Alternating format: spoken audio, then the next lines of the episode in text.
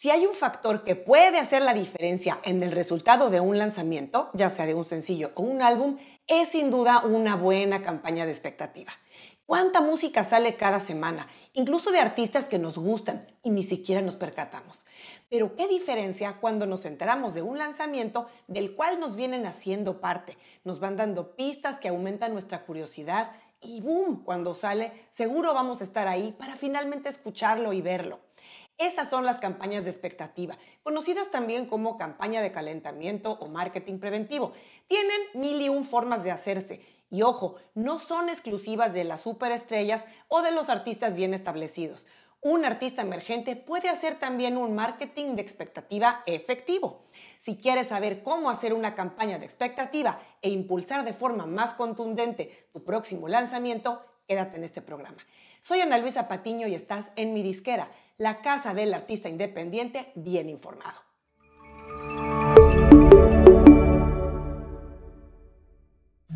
El objetivo principal de una campaña de expectativa es conseguir que la gente, que los fans, se interesen en tu próximo lanzamiento antes de publicarlo. Con tanta música que sale todos los días, es muy difícil destacarse entre la competencia. Recuerda que la calidad de la música por sí sola no basta y claro, si tienes una buena campaña de lanzamiento e incluso si apoyas tu nueva música con algo de publicidad, seguramente notarás la diferencia.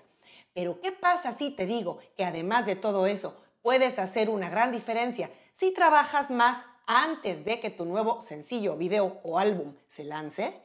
Hoy hablaremos de la gran diferencia que puede crear una campaña de expectativa bien hecha. Te voy a dar seis tips para armar la tuya.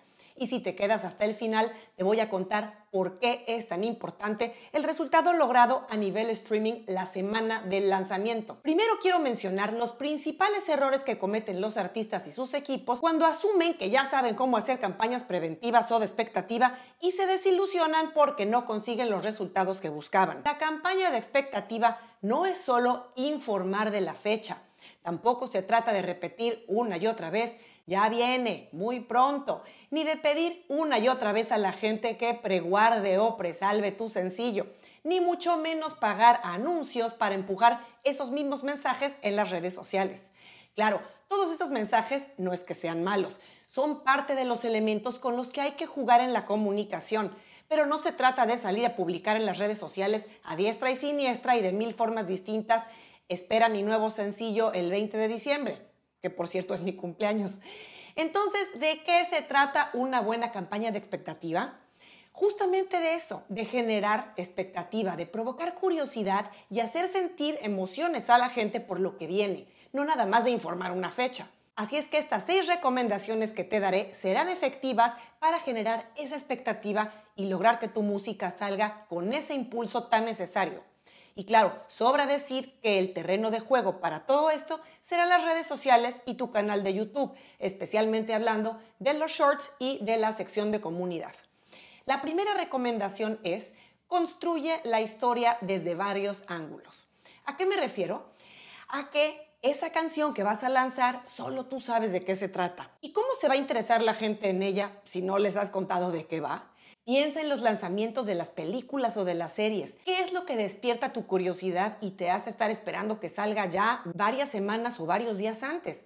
Pues justamente el haber visto pedacitos, esas pinceladas que hacen darte una idea más cercana de qué se va a tratar, los famosos trailers. Así es que no esperes a que la gente se entere de qué se tratan tus canciones hasta el día que las puedan escuchar completas tienes que comenzar a contarles días antes de qué se van a tratar, qué te inspiró para componerla o con quién trabajaste en la grabación y la producción, qué chispa detonó en ti esa canción, qué mensajes quieres transmitir, visualmente qué proyectan, etcétera. Por ejemplo, voy a poner el caso del artista dominicano Hoxan Durán, con quien he trabajado en varias asesorías, y él lanzó hace unos meses un sencillo que se llamaba Conversación con la Luna. Bueno, sin conocer mucho más del tema o incluso con ver algunas fotos o escenas de detrás de cámaras de su video, tampoco me picaba mucho la curiosidad hasta que él me contó de qué se trataba la canción, en qué momento de su vida estaba cuando la compuso y entonces me dieron ganas de escucharla. Así, cuando un artista se abre y muestra qué hay detrás de su proceso creativo, de su proceso de composición, qué hecho relevante de su vida lo movió para hacer una letra o le hizo crear el concepto de un video o la sinergia que hubo con un coautor con el que hizo el tema. En ese momento podrá conectar mejor con la gente. La segunda recomendación es Piensa que no es lo mismo los mensajes cuatro semanas antes que una o tres días antes. Juega con la línea del tiempo. No quiere decir que publicarás tantos posts diarios con tanta anticipación. Unas tres o cuatro semanas antes puedes publicar tal vez un post al día sobre ese tema e intercalarlo, claro, con más de otros contextos o temáticas. La creatividad es el límite. Al inicio de la campaña, digamos unas tres o cuatro semanas antes, pueden ser mensajes más crípticos, en plan pistas, y poco a poco, conforme se acerca la fecha, pueden ser más directos y dejando ver más claramente por dónde vendrá el concepto, la temática, la letra, la parte visual de la canción, etc.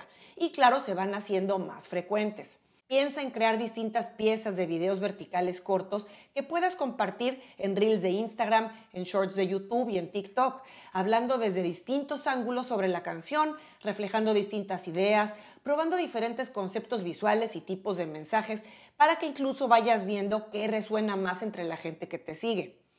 La tercera recomendación es usa material sin terminar. Importante mencionar que al principio no compartas la portada completa o fragmentos del video ya terminado. Tienes que ir develando esos detalles poco a poco, como bocetos de un cuadro, paso a pasito. Y obvio, tampoco compartas música completa con tanta anticipación. Puedes poner imágenes del estudio con algunos compases, unos pedacitos de la canción, un fragmento a capela o incluso un pedacito a guitarra o piano y voz.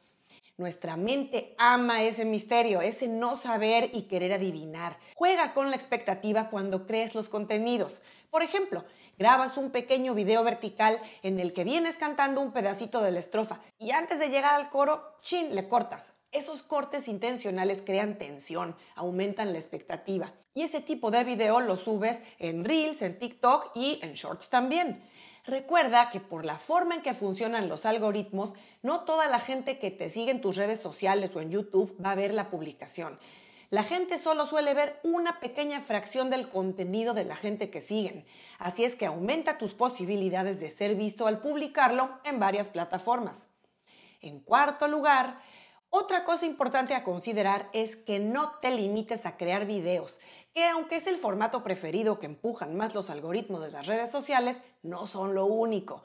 También puedes intercalar las publicaciones de video con fotos, incluso carruseles de hasta 10 imágenes en el caso de Instagram, que te servirán para crear publicaciones que cuenten pequeñas historias o que den mensajes más completos.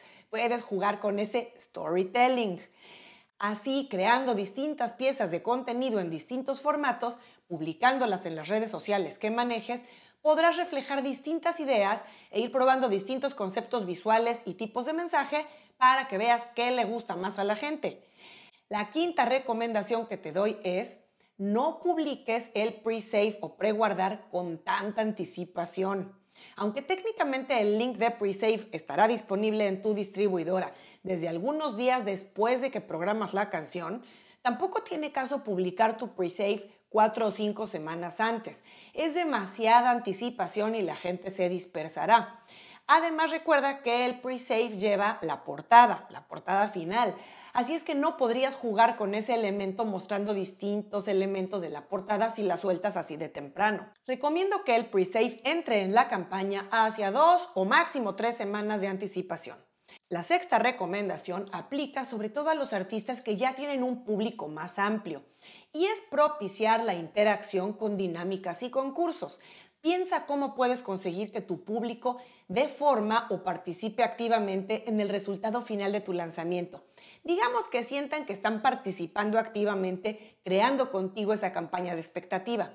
Algunos ejemplos pueden ser retos usando duetos o remixes, poniendo fragmentos de letra que sugieran a un pedacito de la melodía que compartas o también mandar sus fotos o videos cortos en base a algún lineamiento que convoques relativo a la temática de la canción.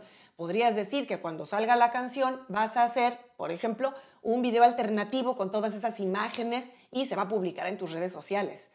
Las herramientas colaborativas de TikTok e Instagram son ideales para todo esto.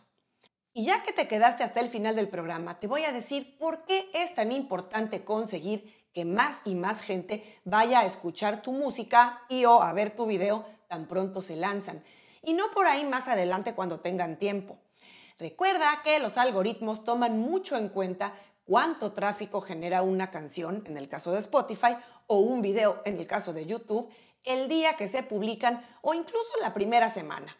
De la curva de crecimiento de esas primeras horas y días va a depender si la plataforma en cuestión recomienda o no a más gente ese contenido. Así de simple. Si Spotify o YouTube ven que sale una canción o un video y las primeras horas y días no lo ven ni Dios, entonces será mucho más difícil que levante el vuelo en los siguientes días. No dije imposible, dije mucho más difícil. Simplemente porque no lo van a recomendar tanto. Te costaría mucho más trabajo generar esa demanda, esas búsquedas intencionales de tu nueva música o tu nuevo video. En cambio, si la gente ya está esperando tu lanzamiento e incluso ya lo guardó o lo preguardó en su biblioteca, tan pronto salga o al menos los primeros días, van a ir a escucharlo porque también recibieron notificaciones en el caso de que lo hubieran olvidado. Esos números acumulados en los primeros días mandan un mensaje muy positivo a los motores de recomendación de las plataformas. Así que ya sabes, no caigas en el gran error de publicar tu próximo lanzamiento en frío, sin un buen trabajo de expectativa.